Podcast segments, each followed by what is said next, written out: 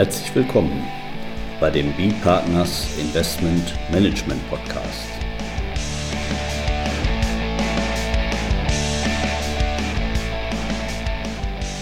Immer wieder Mittwochs, kurzer Wochenrückblick, was in unserer Beratungspraxis besonders interessant war. Unser Thema heute, Statusbescheinigung für Kapitel 2 Investmentfonds. Mit Holger Hartmann, Partner bei Bödecker Ernst und Partner. Und Carsten Bödecker, ebenfalls Partner bei Bödecker Ernst und Partner.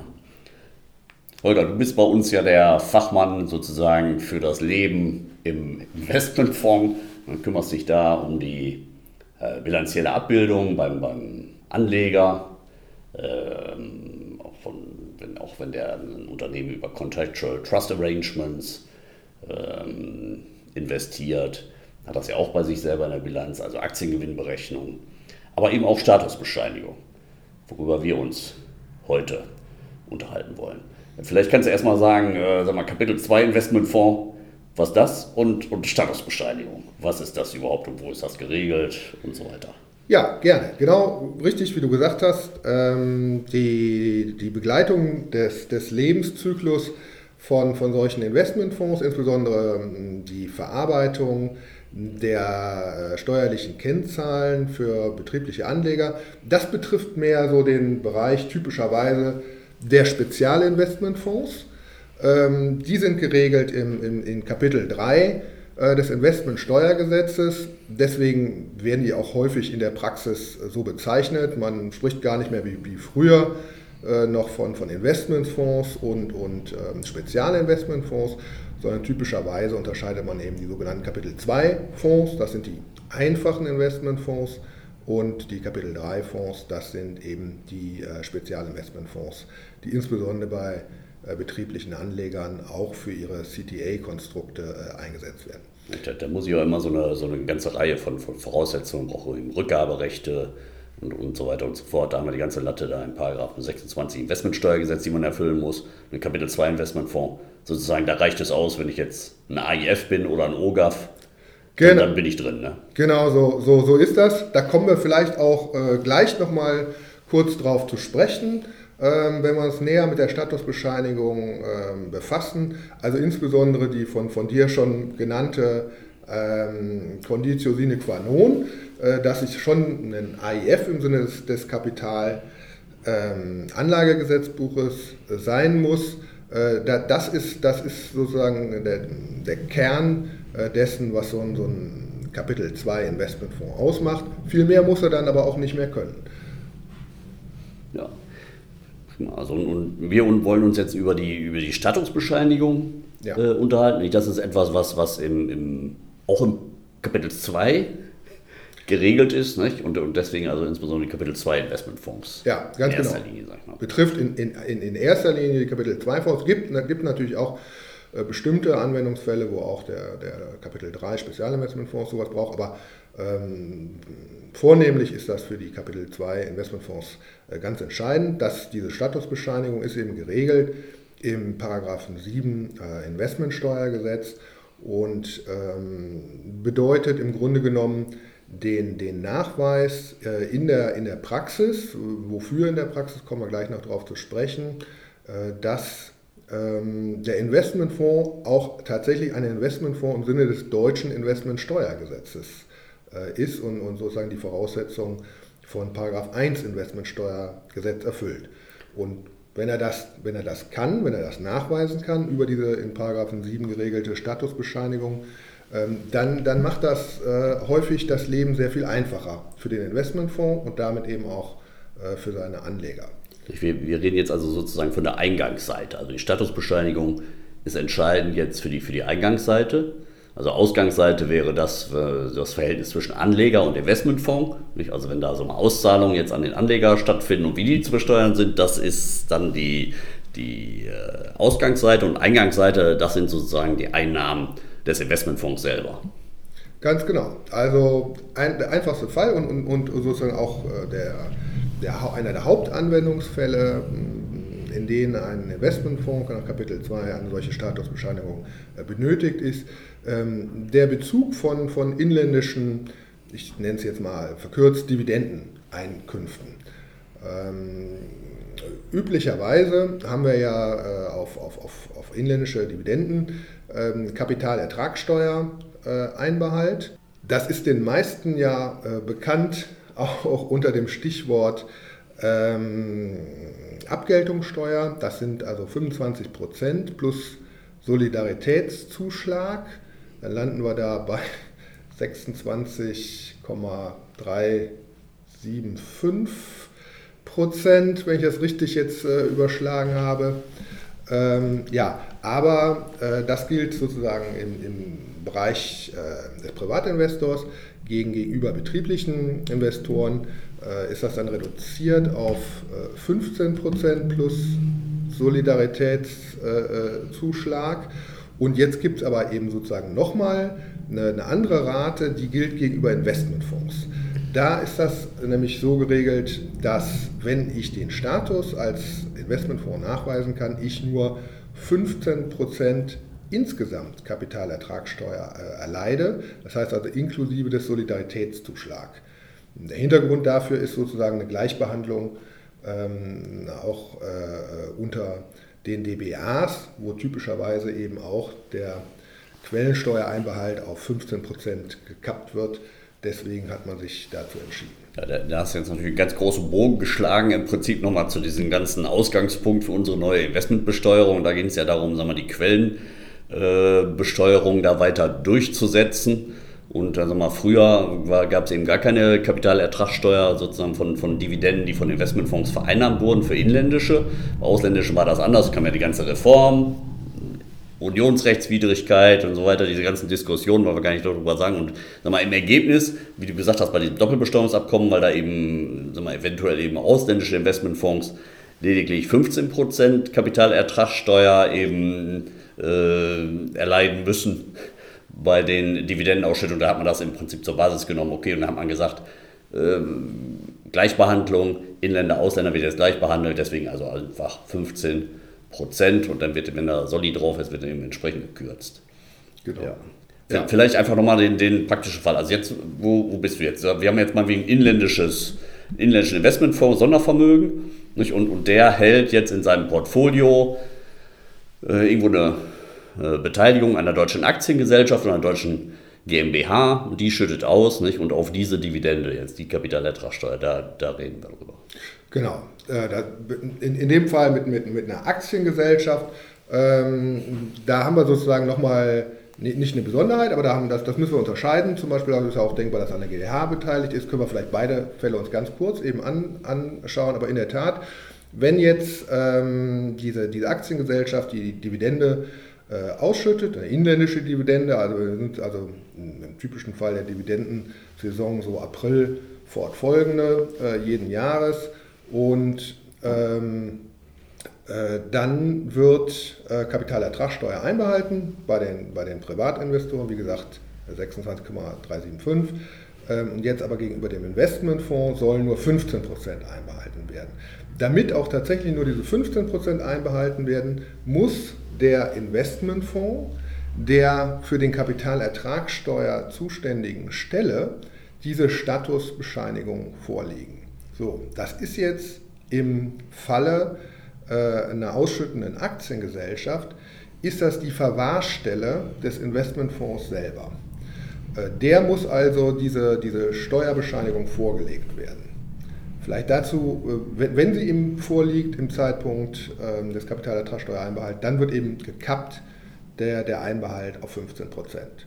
Das ist sozusagen der, der einfachere Fall. Dann haben wir aber natürlich auch noch die Fälle, wo wir vielleicht an der GmbH beteiligt sind.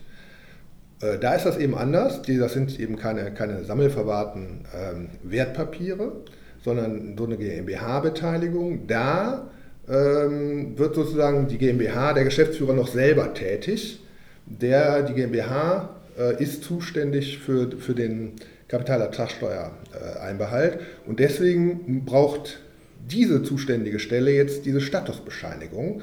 Äh, die muss ich dem also vor dem Zeitpunkt des Einbehalts vorlegen. Das ist auch der Grund, äh, warum ich typischerweise, wenn ich so eine Statusbescheinigung beantrage für einen Investmentfonds, wo man das macht, können wir gleich vielleicht noch uns kurz angucken, äh, direkt mehrere Exemplare mir davon besorgen sollte, mehrere Originale vor allen Dingen auch. Ähm, nämlich immer dann, wenn ich in meinem Portfolio des Investmentfonds eben nicht nur sammelverwahrte Aktien habe, sondern auch noch vielleicht sowas wie, wie GmbH-Beteiligung.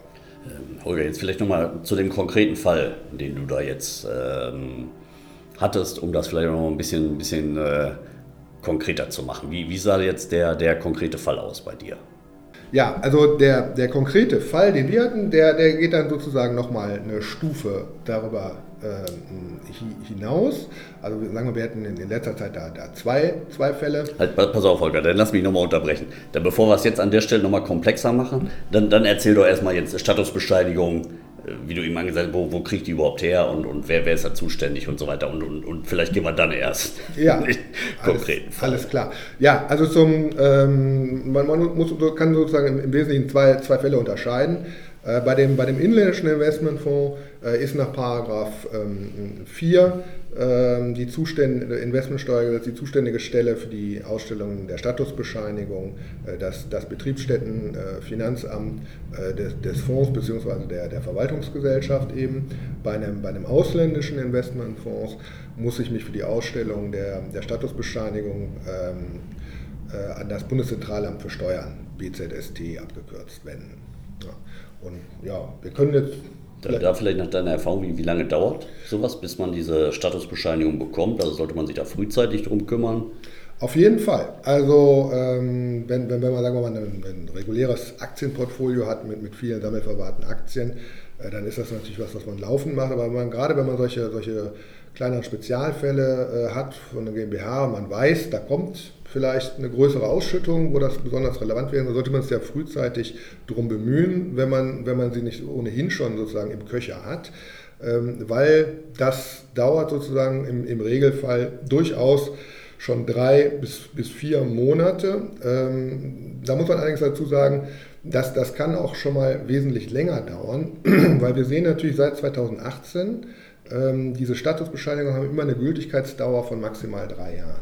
Das heißt, alle drei Jahre kommt es dann natürlich dann auch zu einem gewissen Run ähm, auf das BZST. Ich habe da verschiedentlich in der Vergangenheit auch schon mit, mit äh, Mitarbeitern des, des Bundeszentralamts äh, für Steuern, eben auch in meiner Eigenschaft als, ähm, als Vorsitzender der ähm, Alfi, für, für deutsches Steuerrecht äh, konferiert und, und die haben mir da auch äh, durchaus zu Recht ihr Leid geklagt. Die bekommen eben dann auch nicht alle drei Jahre, wird nicht das Personal aufgestockt, wenn plötzlich alle ausländischen Fonds dieser Welt eine neue Statusbescheinigung, sondern die, die müssen sozusagen mit dem Status quo arbeiten und ähm, kommen da durchaus in Probleme. Es kann also auch schon mal fünf oder auch bis zu sechs Monate dauern, bis ich so eine Statusbescheinigung tatsächlich habe. Ähm, ja, so eine Verlängerung für einen Standard klassischen Aktienfonds würde ich mal sagen, mit, mit, drei bis, bis vier Monaten sollte ich hinkommen. Wenn ich aber sozusagen erstmalig so eine Statusbescheinigung äh, beantrage und vielleicht auch ähm, gewisse Rückfragen habe, weil die Qualifikation als AIF, als die wesentliche Voraussetzung für die Erteilung der Statusbescheinigung äh, erklärungsbedürftig sein könnte, dann, dann äh, muss man das natürlich eben hinten noch draufschlagen. Ja. Ja, ich habe ja auch gesehen jetzt, also äh, die, die fragen ja auch durchaus nach. Nicht? Also die prüfen jetzt tatsächlich, ist das ein Investmentfonds? Also mal gerade jetzt in den Fällen, wir haben eben häufig äh, auch äh, Luxemburger Investmentfonds, die wir da beraten, also mal in Form von Kapitalgesellschaften hier jetzt, damit die Kapitel 2 Investmentfonds werden. Und ähm, ja, da, da, gucken die sich auch äh, genau an, ist das jetzt tatsächlich ein Investmentfonds? Also da, äh, von daher, das erklärt dann auch den Prozess, warum das eben länger dauert. Das ist jetzt nicht einfach nur äh, mal eintragen ins Formular und zurück, sondern das ist eine richtige Prüfung, die da stattfindet. Genau, also das, das im, im Bereich, ähm, mit dem wir uns ja sehr intensiv beschäftigen, der alternativen Investments, äh, da, da gucken die das sich ganz genau an. Sagen wir mal, bei den, bei den reinen Aktien oder, oder Mischfonds, da ist sozusagen diese Prüfung weniger ausführlich. Da reicht man, natürlich muss man auch den, den Prospekt einreichen und äh, gegebenenfalls die Satzung. bei einem Investmentfonds in, in äh, Kapitalgesellschaftsform, das gucken die sich an. Aber die haben eben aufgrund der Masse da auch nicht so furchtbar viel Zeit, da zu tief einzusteigen. Aber bei alternativen Investments, da machen die das auch und da fragen die auch nach. Ja, äh, Holger, als ich jetzt ähm, vorhin eben sagte, ja jetzt mal in den konkreten Fall, da habe ich ja dann direkt zurückgerudert, weil, weil da war ja eine Komplexität nochmal mehr. Jetzt haben wir sozusagen die, diesen allgemeinen Teil äh, jetzt schon mal, hast du ja schon mal erläutert. Jetzt vielleicht dann nochmal zu dieser zusätzlichen Komplexität in, in dem Fall, den du jetzt gerade hattest. Ja, genau. Den, den einfachen Fall haben wir jetzt sozusagen beschrieben. Und, und jetzt ziehen wir einfach nochmal eine, eine zusätzliche ähm, Stufe äh, da ein als Level. Ähm, jetzt haben wir natürlich auch Fälle, in, in denen diese Beteiligung an der ausschüttenden inländischen Gesellschaft nicht unmittelbar durch den Fonds gehalten wird, sondern beispielsweise ähm, über eine gewerblich ähm, geprägte Personengesellschaft. Und äh, das war jetzt also in, in, in meinem ganz konkreten Fall so auch, dass es sich hier nicht um eine 100% Beteiligung äh, des Investmentfonds an dieser gewerblich geprägten Personengesellschaft handelte, die wiederum an einer deutschen GmbH beteiligt ist, äh, sondern das war nur äh, zwar zu einem hohen Prozentsatz in den 90ern, aber eben nicht zu 100 Prozent. Man kann also jetzt nicht davon sprechen, dass diese Personengesellschaft vollständig im Lager des Investmentfonds gestanden hatte, sondern auf Ebene der Personengesellschaft ähm, ja, waren unter Umständen eben auch äh, noch die, die Interessen äh, anderer Gesellschafter mit zu berücksichtigen.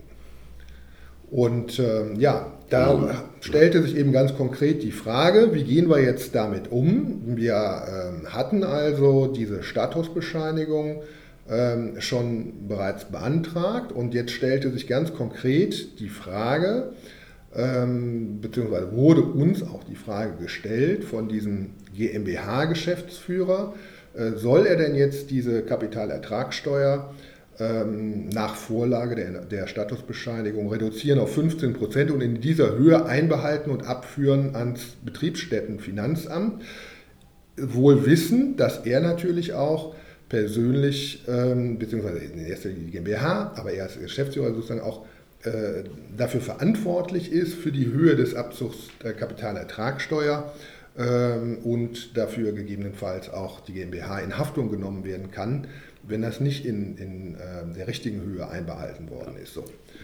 Wozu hast du geraten? Ja, in diesem ganz konkreten Fall haben wir uns tatsächlich haben wir dazu geraten, zu sagen, wir äh, wollen zunächst einmal ähm, in, in voller Höhe den Kapitalertragssteuer äh, ähm, vornehmen lassen, um dann ins Erstattungsverfahren zu gehen und uns sozusagen die zu viel gezahlte Ertragssteuer äh, sozusagen von äh, den, den 26 375 Prozent runter auf 15 Prozent äh, erstatten zu lassen. Das ist ein Verfahren, das ist in Paragraph 11 geregelt. Ja, auf der, auf, sozusagen im ersten ähm, Moment vielleicht etwas überraschend, ähm, warum wir dazu geraten haben. Da vielleicht eingeschoben noch ganz kurz, wir hätten das anders beurteilt. Wenn das jetzt eine 100% Beteiligung gewesen wäre des Investmentfonds, die vollständig im Lager gestanden hätten, hätten wir gesagt, okay, äh, da von vornherein Vorlage der Statusbescheinigung und äh, Kappung der, der, des Steuerabzugs bei 15% Genau, ist ja immer ein Liquiditätsnachteil, wenn ich erstmal auf die Erstattung warte. Ne? Absolut. Vor, vor einigen Jahren hätten wir immer noch gesagt, das ist ja ein Liquiditäts- und Zinsnachteil. Das äh, seit einigen, genau, seit einigen Jahren haben wir das sozusagen, muss man das rauskürzen, aber immerhin noch ein, immer noch ein Liquiditätsnachteil. Ja, hier in dem konkreten Fall war es aber so, ähm, das zuständige Finanzamt ähm, für Betriebsstättenfinanzamt der, der GmbH, an die da diese äh, Kapitalertragssteuer abzuführen war, das war jetzt also jetzt nicht ansässig in, in Frankfurt oder München oder in, in anderen großen äh, Fondsstandorten, die sozusagen durchaus vertraut sind mit, mit solchen investmentsteuerlichen Themen auch, sondern das, das war sowas äh, mehr so im, im, im Ruhrgebiet, äh, die üblicherweise mit sowas nicht, nicht zu tun haben. So. Ähm, jetzt, jetzt, muss man natürlich wissen, wenn, wenn, wenn die das sozusagen überprüfen, ob das in der richtigen Höhe einbehalten worden ist, dann müssen sie sich mit diesen Fragen auseinandersetzen. Dann sehen die wahrscheinlich das erste Mal, eine Statusbescheinigung, müssen sich überlegen, ja, was, was, was ist das für einen ausländischen Investmentfonds und gilt das denn auch, wenn das sozusagen über eine Personengesellschaft einbehalten wird. Ich sage mal so, die Wahrscheinlichkeit, dass das nicht glatt durchläuft, äh, ist relativ hoch. Die würden das im Zweifel hochgeben zu ihrer OFD. Die sollen sich das nochmal angucken und die würden sich dann vertrauensvoll ans Bundeszentralamt für Steuern wenden, um da um Hilfestellung zu bitten, wie sie diese Fälle denn jetzt behandeln würden. Dann haben wir gesagt, dann ist es doch vielleicht klüger, wir machen das von äh, risikoloser für die GmbH und äh, durchaus klug, von vornherein das BZST äh, sozusagen ins Boot zu holen, weil die sich mit solchen Sachen auskennen.